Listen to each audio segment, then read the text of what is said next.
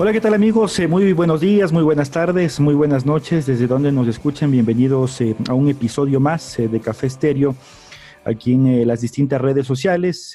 siempre recordarles, por supuesto, antes de presentar a nuestros invitados, que usted nos puede seguir, nos puede escuchar en su plataforma preferida, sea en Spotify, en Apple Podcast.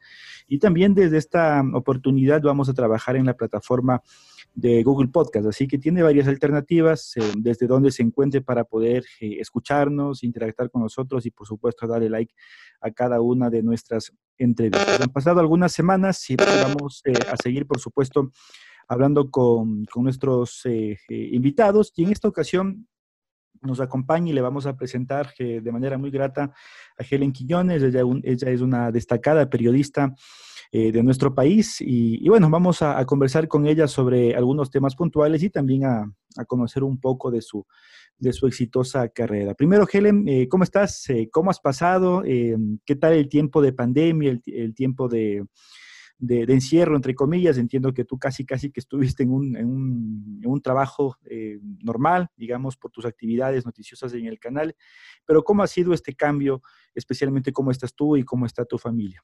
Buenas, eh, buenos días, buenas tardes, buenas noches, lo que decimos porque no sabemos cómo nos escuchan nuestros amigos. ¿Cómo estás? ¿Qué tal, William? Un gusto para, un gusto para mí. Muchísimas gracias por la invitación. Un saludo cordial para todos tus oyentes. Es un gusto estar acá y sobre todo compartir experiencia y quizás también llegar con esa voz de aliento, con, esa, con ese testimonio que a muchas personas les alienta, que a otros les inspira y que a otros quizás les podría ayudar desde diferentes situaciones en las que se encuentran como tú lo dices, pues me dedico al periodismo en este país ya hace muchísimo tiempo y es justamente esta actividad, esta labor que me ha permitido estar de cerca y ver de diferentes escenarios durante estos meses que llevamos de pandemia, no solo en el Ecuador, sino también en el mundo, que ha afectado en diferentes ámbitos, pero principalmente que ha afectado a la familia, a ese tema de la unión, crisis económica y que ha desencadenado una serie de situaciones que sin duda alguna también nos demuestran los valores, se podría decir, y también quién es cada quien durante mm. este tiempo. Pues te cuento, tú me preguntas mi familia, ya la pude ver, ya pude viajar durante los primeros meses, fueron creo cuatro meses que, no pude nunca viajar, que tuve que estar acá en Quito, pues la situación no lo permitía, teníamos que trabajar todos los días, yo trabajo en un noticiero, en un noticiero matutino y también soy reportera de noticias, había que cumplir, ¿no? No, podríamos, no podíamos bajar la Lanford, cerrar la puerta e irnos a nuestras casas, sino que estar ahí, justamente la ciudadanía necesitaba eso. Justamente en esta época de pandemia es donde más la gente ha visto televisión, porque sin duda alguna algunos mm, estos medios alternativos van reemplazando la televisión, pero fue en esta época donde mucho más la ciudadanía esperaba pues ver a través de los noticieros la información, lo que sucedía, las disposiciones gubernamentales, lo que pasaba. Entonces, teníamos que estar ahí, del lado de la ciudadanía. Para mí ha sido una experiencia bastante dura, pero también bastante gratificante, que me ha permitido también, una vez más, confirmar que nací para esta carrera y que amo completamente el periodismo.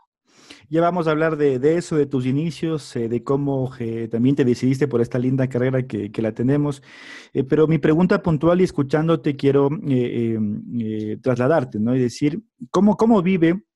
Uno es periodista, obviamente, y, tiene que de alguna manera ser responsable y a veces dejar un poco el sentimiento y, la sensibilidad de lado, ¿no? por este tipo de noticias. Pero te voy a preguntar a ti muy puntualmente, ¿cómo, ¿cómo viviste desde el lado humano? Porque uno tiene que eh, de alguna manera, eh, no digo despojarse, pero eh, ser menos sensible ante este tipo de cosas, ¿no? Para informar y para, que, y para dar tranquilidad a la gente. En esos meses más complicados, en abril especialmente, ¿cómo, cómo fue tu, tu actuar? ¿Qué, tan difícil se te hizo? Especialmente cuando hablábamos de tanta gente que estaba contagiada y demás.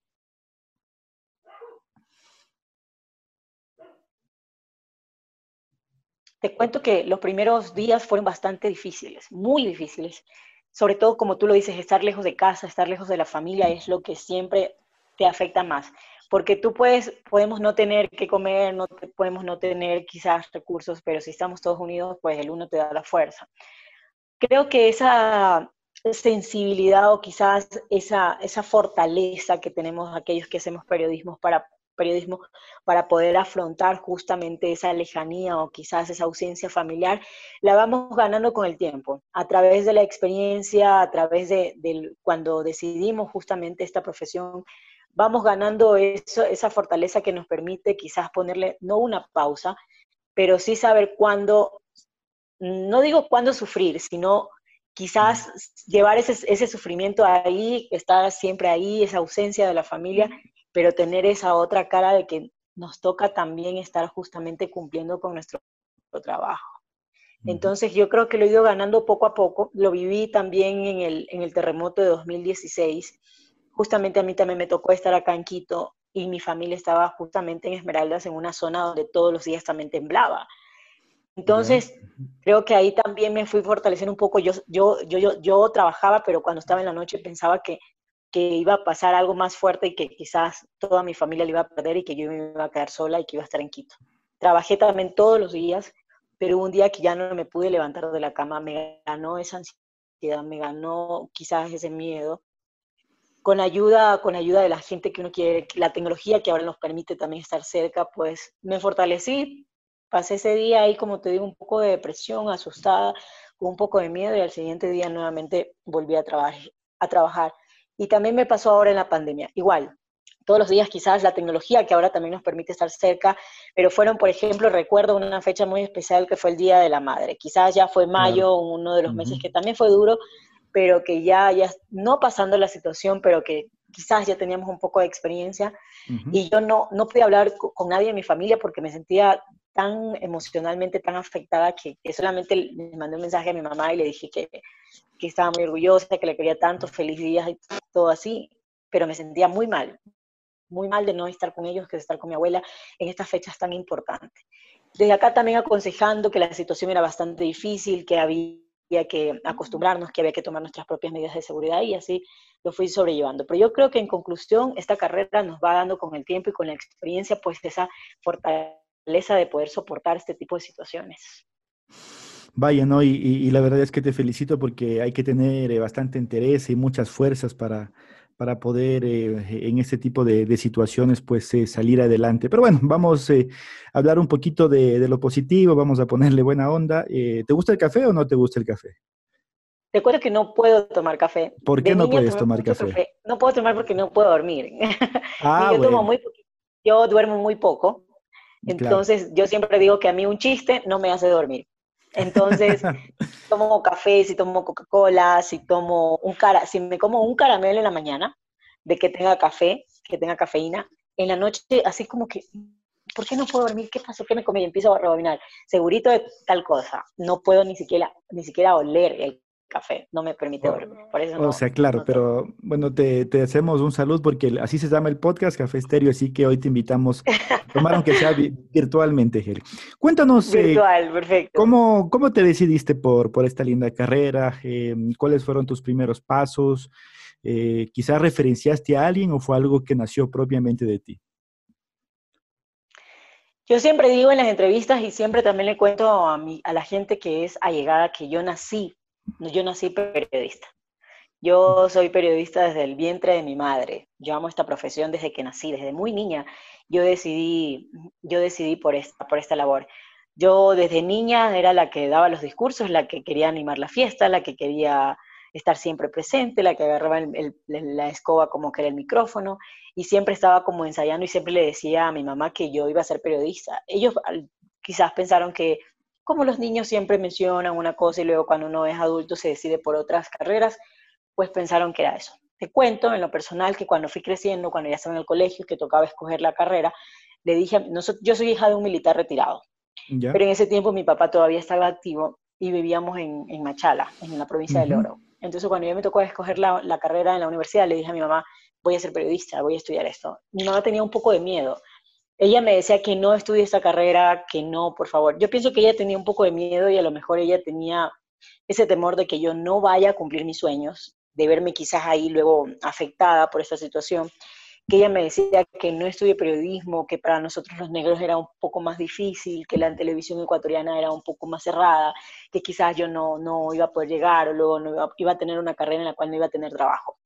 Cuando ha pasado el tiempo y ahora que soy adulta comprendo que los padres son así, que ella lo que no quería era verme sufrir quizás luego cuando, si es que me pasaba algo, o verme frustrada, si es que no lograba cumplir con, con, este, con este anhelo. Así es.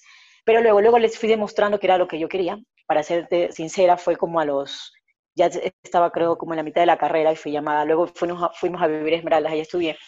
Y me llamó el, el, el director de, del canal y ahí yo participé para Reina Esmeraldas y luego de ahí se me presentaron muchas, muchas oportunidades. Fue una plataforma, como siempre son estos eventos. Y me llamaron para trabajar en Telemar, es un canal local en la provincia de Esmeraldas y trabajé ahí. Trabajé ocho años Trabajé, presenté, hice reportajes, tal cual como estoy acá. Y luego de ocho años, pues, me vio Teleamazonas y dijo, hay que traer a Helen acá a Quito. Me llamaron así mismo un día viernes y el lunes estuve trabajando acá. Con todas las oportunidades del mundo, se me ha dado todo el chance del mundo en el canal para aprender, porque cuando tú cambias de escenario te das cuenta que no lo sabes todo, que no eres todo, que hay que empezar nuevamente desde cero, que hay que acostumbrarse. Entonces agarré mi maleta, con mis sueños y decidí viajar a la capital. Porque siempre quienes vivimos en, las provincias, quienes somos de provincia, siempre soñamos con estar en un medio nacional, en un canal nacional. Entonces, yo siempre había querido también eso. Pero a veces no es cuando tú quieres, sino cuando la vida, yo soy creyente en Dios, cuando Dios cree que ya estás listo y fortalecido para asumir este reto. Entonces yo ya lo había querido tanto que me había olvidado de que yo le había pedido a Dios que yo quería estar mm. en la televisión nacional. Entonces habían pasado ya los años y un día me llaman cuando yo ya quizás no lo estaba pidiendo, porque me sentía quizás tan bien, me iba súper bien, me contrataban en los eventos, estaba presentando, estaba entrevistando también. Entonces era como que tú dices, bueno, tengo algo que estoy amando, que quiero, entonces como que no te acuerdas de lo que pediste, pero Dios no se había olvidado. Y fue así que me llamaron de Teleamazonas, como te digo, agarré mi maleta el viernes y dije, me voy. Llegué acá con todos los sueños del mundo, para qué, se me ha tratado muy bien, con todo el cariño del mundo, muchas cosas tuvieron que adaptarse, principalmente a mí, el canal, por ejemplo, que la ropa, que lo que le quede bien, la gente que la va a maquillar, que la deje, que la deje perfecta, o sea, todo, todo el chance del mundo se me ha brindado en el canal y estoy muy contenta cada día también aportando mucho, haciendo mucho esfuerzo, trabajando muy bien para poder seguir cumpliendo y estar ahí a la altura. ¿Qué, qué tiempo estás ya en el Amazonas? ¿Cuántos años? Seis años, voy a cumplir en noviembre. ¿Y, cómo ha sido el trajín? Eh, la, gente que a veces eh, nos observa tras la pantalla piensa que todo es eh, fácil, ¿no? Quizás que todo es sencillo, pero por ejemplo, entiendo que tú estás en el noticiero de la mañana y demás, eso implica levantarte la madrugada, preparación, incluso ustedes, las chicas, por supuesto, maquillaje, vestuario, y lo que implica mucho tiempo, ¿no? estos sacrificios, ¿cómo los lo has logrado también sobrellevar? Te cuento que yo soy muy disciplinada, creo que eso es uno de mis valores fundamentales y lo que practico todos los días. Eso me ha permitido también cumplir a cabalidad justamente estas labores encomendadas. Como tú lo dices, tenemos que madrugar, pues yo me levanto todos los días a, las 4 de la mañana. No me quedo dormida, no me olvidé, no me, que no me sonó la alarma. No, siempre estoy nunca, lista. Nunca. no me pasa. Siempre estoy ahí, sí, te juro, siempre estoy ahí. A veces duermo un poco más temprano, a veces no, y a veces la gente, como tú lo dices, quienes nos ven del otro lado de la pantalla, a veces no comprenden o no entienden, bueno, que esta carrera o el periodismo conlleva un montón de sacrificios que lo hacemos, como por ejemplo madrugar, este, luego arriesgarnos de estar en la calle. Yo presento el noticiero y luego termino esto y luego me voy a la calle porque hago también reportajes. Si no hiciera reportaje, creo que Sí, creo que esa es la esencia, ese contacto que tenemos con la ciudadanía, esa es la oportunidad de contar las historias, de ver la realidad de muchísima gente. Esa es la esencia, esa es mi esencia, es lo que, lo que me gusta, me fortalece. Qué bueno, ¿no? Y eso sin duda eh, hace más, hace más gratificante. Eh, me quedó pendiente la respuesta sobre si algún día eh, tenías un, alguna referencia periodística, es decir, Helen cuando empezó dijo, yo quiero ser quizás como esa persona, me gusta como ella presenta, me gusta como ella entrevista, o, pasa también que más bien fue una cuestión de ir sumando y construyendo tu propio estilo. ¿Cómo fue eso? Exacto. Yo soy una persona que yo no tengo por ejemplo, canciones favoritas, no tengo comida favorita, no tengo casi nada favorito. Soy hincha del Barcelona, eso sí, equipo favorito tengo. Perfecto. Sí, pero este, siempre uno, uno toma lo mejor de, de, lo que ves, de la gente, de los referentes. Hay muchísima gente que hace mucho periodismo en Ecuador, que lo hace muy bien, que está en la pantalla y que lo ves todos los días. Monitoreamos a todos, todos los canales, monitoreamos los noticieros. Y siempre me gusta ir tomando lo mejor de cada persona, tomando eso para, bueno, construir, y es lo que he construido, espero tener mi propio estilo. Y eso. Y eso ha sido, ¿no? Eh, año, año. Eso ha sido, sí. Sí, si, si, uno, si sumas eh, tu, tu, tiempo en, en, Telemar y en Telemazonas, ¿cuánto tiempo llevas ya haciendo esto? A ver, 8 más 6, estamos hablando ya 14, sí, 14 años. 14 años. ¿Y alguna expectativa? Sí, empecé a los 19, tengo 33. Ah, ya, mucho. Entonces estamos de casi, casi que en la misma edad. Eh, el, em, eh, ¿Alguna expectativa quisieras? ¿Dónde te ves, por ejemplo, de aquí a, un mediano plazo, a unos cinco años? ¿Qué es lo que quisieras hacer? ¿O le pediste nuevamente a Dios, hoy quiero estar en esto? ¿O, más bien vas a, a, ir paso a paso y ver lo que te depara el futuro? Voy a, dejar, voy a dejar que Dios me sorprenda. Pero por ahora creo que estos cinco años más que faltan y los que vengan, le quiero dedicar a Teleamazonas, que es un gran canal, una gran cadena donde se aprende muchísimo, donde se hace muy buen periodismo, donde no hay condicionamientos. Me veo entrevistando, ser la, la entrevistadora quizás de la mañana, o haciendo otro tipo de periodismo más investigativo, un poco más fuerte, ir aprendiendo. Faltan muchísimos campos o muchísimas áreas que ocupar todavía para decir, todavía ya me quiero ir. Entonces, eso, me veo haciendo muchas cosas más en el canal todavía, quizás direccionando en algún momento los noticieros, y eso es lo que aspiro. ¿Cómo eh, entiendes tú el momento complicado que hemos vivido también? Eh, aprovechando esta conversación, quería topar también ese tema de, la corrupción, por ejemplo, eh, de todo lo que mm, incluso ha afectado más que la pandemia, ¿no? algunas, algunas cosas que sin duda nos, nos llenan de mucha tristeza. Estar informando sobre eso te llena a veces de rabia, te, llena de, frustración. eso, eso quería también pedir una explicación tuya sobre, sobre eso, ¿no? Porque uno que es periodista, pero que no está, digamos, en el día a día de estos temas o, es especializado en estos temas, le da mucha rabia. Mucho más la gente que investiga y está en el día a día. Eh, ¿Cómo ha vivido eso? Te cuento que nos desgarra el alma. Como tú dices, somos periodistas, pero también tenemos nuestro corazoncito, estamos ahí al frente prácticamente de lo que sucede. Pero si te desgarra el alma, te indigna, te molesta esta situación, sobre todo cuando somos nosotros quienes podemos ver las diferentes caras que tiene la realidad ecuatoriana. Hay mucha gente, por ejemplo, actualmente los enfermos con cáncer. Hay muchísima gente que no está recibiendo su tratamiento, que no recibe la medicina, porque primero este país no tiene recursos y aparte porque hay, por ejemplo, hospitales como Solca que no han recibido el pago del Estado y que dicen no puede atender a, que no, no puede atender a estos pacientes oncológicos. Entonces prácticamente se frena la vida de estas personas y por ir solamente en uno de tantos casos de injusticia que se vive en nuestro país, y que justamente quizás esa falta de recursos, esa fuga, es justamente por esa fuga de recursos que se ha generado no solo ahora, sino que ya sabemos pues todos los antecedentes que han pasado y que como si hay un minúsculo grupo que se lleva prácticamente el dinero de los ecuatorianos y que no permite que justamente el Estado pueda llegar hasta, otro, hasta, hasta otros sectores. Indigna, molesta, afecta. Y también lo que hemos, hemos visto que a partir de este tipo de situaciones la gente también está cansada, cansada de lo mismo, la gente está aterrada, hay gente que no tiene cómo vivir. Injustamente por la pandemia hay gente que perdió su empleo, que perdió su negocio de años, que perdió todos sus recursos, que no tiene cómo pagar el arriendo. Justamente hoy me encontraba con alguien y me dice, debo seis meses de arriendo. Imagínate cómo hará esta persona, segurito no puede ni siquiera dormir porque no hay tampoco para decir, salí de este trabajo y voy a encontrar otro. Entonces, este tipo de situaciones sí te desgarra el alma. Esperemos que vengan mejores días, que este país también podamos enseñarle desde los niños de que hay que ser honestos y que hay que practicar buenos deportes, de que hay que enseñar desde que cuando vamos manejando y hay una fila que es por donde tenemos que ir todos y hay quienes deciden ir por la otra para llegar más rápido, como que el resto prácticamente somos, perdona la expresión, somos idiotas y por eso estamos ahí. Desde ahí empieza prácticamente la corrupción, desde que le enseñamos a los niños a mentir, a decir si alguien me llama no estoy, o quizás ahora que estamos en clases virtuales o hacerle las clases a los niños, pues de ahí creo que hay que ir enseñando. Creo que esta nueva generación que la conformamos los jóvenes, los adolescentes que vienen atrás, creo que hay que demostrarle al país lo que verdaderamente somos los ecuatorianos. Gente buena, gente muy trabajadora y sobre todo honesta.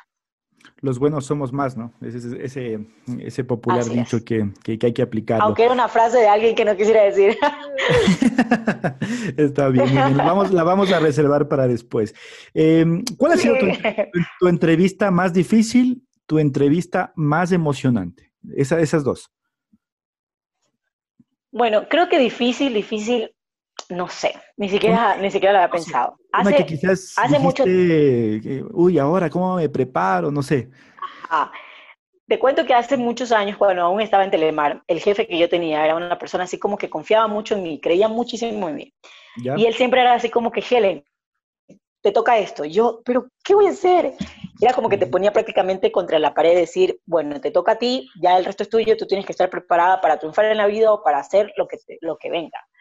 Entonces, justamente el, el expresidente Rafael Correa, que siempre hacía estos eventos o que iba a las provincias y siempre llegaba a los canales locales. Todos sabemos que Rafael Correa y su temperamento y todo, y que muchas veces tampoco no había ni cómo preguntar lo que él no quería. En Esmeraldas había un tema bastante polémico, que era el tema de la concordia. Todos los esmeraldeños, incluso la propia gente que vive en la concordia, había un tema de que no era justo ni necesario hacer una consulta popular para llevarse a la concordia. Entonces llega Rafael Correa a nuestro canal para hacer, para que le hagamos la entrevista. Antes pues te preguntaban qué iba a preguntar, qué iba a preguntar, cuáles son las, interrogantes para el presidente y todo. Pues yo esta valiente, esta valiente chica se atrevió, le dije que mis abuelos, porque era cierto, que mis abuelos vivían en la Concordia y que era y que yo conocía bien el terreno. Aparte que yo había estado justamente en este tema periodístico, había estado viajando a la Concordia, viendo la situación, cubriendo todo este tema que, que, estaba justamente en, en, ese momento sobre la palestra. Entonces conocía de la realidad. Me atreví, le pregunté, se molestó, le volví, le pregunté, bueno, luego de, preguntar y repreguntar, cambiamos de tema, pero me atreví. Luego, al día siguiente, todo Esmeraldas me amaba, porque nadie se había atrevido. Claro, todo el mundo me amaba. Se molestó mucho mucho porque ya sabes cómo era, o sea, creía que él tenía la razón, pero con muchos argumentos necesarios le, le, respondí, le pregunté y le dije que no, que no era cierto. Entonces se molestó mucho, pero tuve mucho respaldo al día siguiente. Qué bueno, ¿no? Y, eh, para eso son los retos, ¿no? Y, la más emocionante, la que te sentiste así o tenías mucha ilusión de hacerla.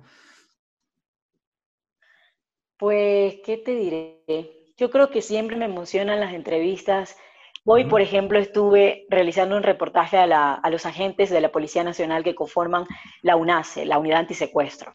Justamente el lunes que volví al canal le dije a mi directora, ¿sabes qué? Quiero hacer un reportaje a la UNACE, porque es una de las instituciones de este país que tiene el 99% de efectividad. Y cuando vi el, no sé si tú tuviste la oportunidad de ver los videos, cuando rescataron a, la chica Valencia, la hermana de Egner, en San Lorenzo, en el norte, fue bastante emocionante. No sé si en este país habrá hay o alguien que no se haya sentido tan orgulloso de estos señores que realizaron un gran trabajo, que pudieron ingresar a la selva, a la selva de San Lorenzo y recuperar la sana y salva, y sobre todo detener a estos tipos. Eh, seguimos en la parte final con, con Helen Quiñones. La verdad ha sido un lindo espacio para, para poder conocer un poquito más sobre, sobre ella y sobre su carrera. Yo quería preguntarle qué amigos le ha dejado esta, esta linda carrera del periodismo. Eh, si los puedes nombrar, quizás eh, alguien que, que, te ha guiado mucho, o, o, más bien prefieres no soltar nombres porque tienes muchos. Sí, tengo muchos, muchos amigos, pero he tratado siempre de tomar lo mejor de cada quien. La gente toma sus nuevos rumbos, toma decisiones, le corresponde otro camino, entonces a veces uno se va alejando, pero es por las obligaciones, pero esa, esa amistad y ese corazón continúan ahí. Por ejemplo, cuando llegué a Teleamazonas, mi primera amiga, así que, que se robó mi corazón y yo me robé el de ella, es Ale Boada. Ah, Nos llevamos súper bien. Sí, la quiero muchísimo, ella también. Sí, y también quien, quien también me enseñó muchísimo, que la quiero mucho como una amiga, es a la Gigi Bayona. También se portó muy bien conmigo, era mi jefa, mi compañera de trabajo, pero era muy feminista, ella muy, muy, siempre muy defensora. Entonces, eso también me calaba mucho y la admiraba mucho por eso. También somos bien amigos.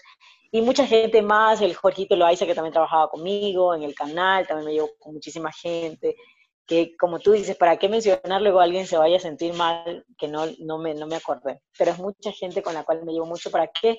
He tenido una, una gran, se podría decir, una gran alianza con mucha gente en el canal. Me llevo muy bien con, con, muchos y también anteriormente en mi trabajo, ahí también conocí a mi mejor amiga en mi anterior trabajo y mucha gente más que, que adoro. ¿Extrañas Esmeraldas o ya te acostumbraste a, a Quito largo? Creo que, nunca me, creo que nunca me voy a acostumbrar del todo. Sí, extraño mucho. Antes de la pandemia viajaba mucho. Cada 15, si es que, la, si es que en el mes tenía que viajar cuatro veces, lo iba. O sea, es como que vives acá, pero sí. Además que como es tan cerca también. Sí, hoy es cerca, sí, sí, cuatro horas. Sí, es cuatro horas si te vas en tu carro propio. Entonces permite también eso estar cerca, porque como yo tengo un horario que yo entro, por ejemplo, a las, a las cuatro y media de la mañana y salgo dos y media de la tarde, entonces me permite que yo me vaya de una, prácticamente el viernes yo dormí en mi casa ya con mi familia. Entonces yo tenía era como tres días, ajá, me sentía súper bien ir y venir y sobre todo no perder esa conexión con ellos, que ellos se den cuenta que todavía me tienen muy cerca, que todavía siempre voy a estar con ellos, que ellos conmigo, que me hace mucha falta. Entonces como que mi complemento siempre era como recargar las energías para volver. ¿Comida favorita, el encocado, o ya te acostumbraste a la fritada o al hornado quiteño? Yo no soy complicada, no tengo, no tengo como te decía, cosas favoritas. Me gusta mucho la comida esmeraldeña, porque bueno, con esa a todos.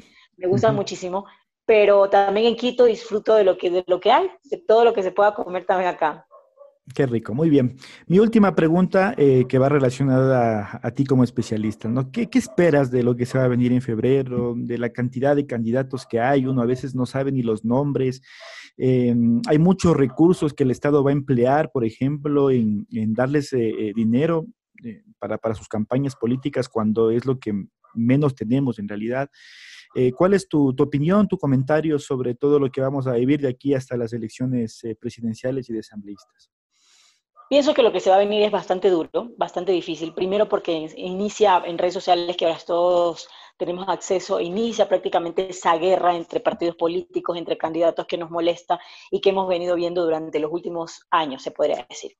El segundo, respecto a los recursos que el Estado prácticamente le da a los candidatos para que se puedan lanzar y para que puedan realizar sus campañas, yo pienso que, bueno, ya por ahora no se puede hacer nada, pero pienso que luego de este proceso electoral a quien le corresponda al Consejo Nacional Electoral y también a la Asamblea Nacional reformar, reformar el código, reformar también donde se dé prácticamente estas facultades y donde se pueda obviar estos recursos que se le entrega, porque ya ahora ya no, no se puede hacer, estamos ya prácticamente cerca, está todo ya aprobado, pero yo pienso que para los próximos procesos electorales es justo y necesario que se haga esto, porque también, como tú lo dices, con tanta pobreza, con tantas necesidades que hay en este país, los médicos estaban impagos, los maestros y en sí muchísimos sectores que incluso no tienen recursos, no es justo que nosotros, los ecuatorianos, le digamos, tome el dinero para que tantos partidos políticos prácticamente demuestren su ego y que mucha gente que incluso ni siquiera está preparada para dirigir, dirigir este país, pues esté en la papeleta.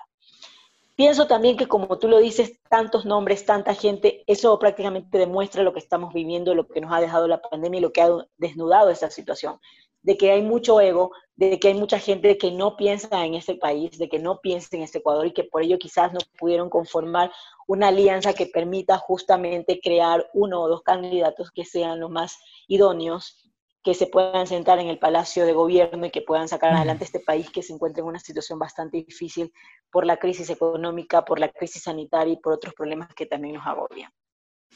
Bueno, nada más esperar tiempos mejores, ¿no? Y, tener la capacidad de elegir nosotros también bien a nuestras autoridades. Creo que la responsabilidad está en nosotros, los electores, en los ecuatorianos. Nosotros como periodistas, como medios de comunicación, hacemos nuestro trabajo, demostrarle a la ciudadanía quiénes son estas personas, qué es lo que hacen, cuáles son sus propuestas.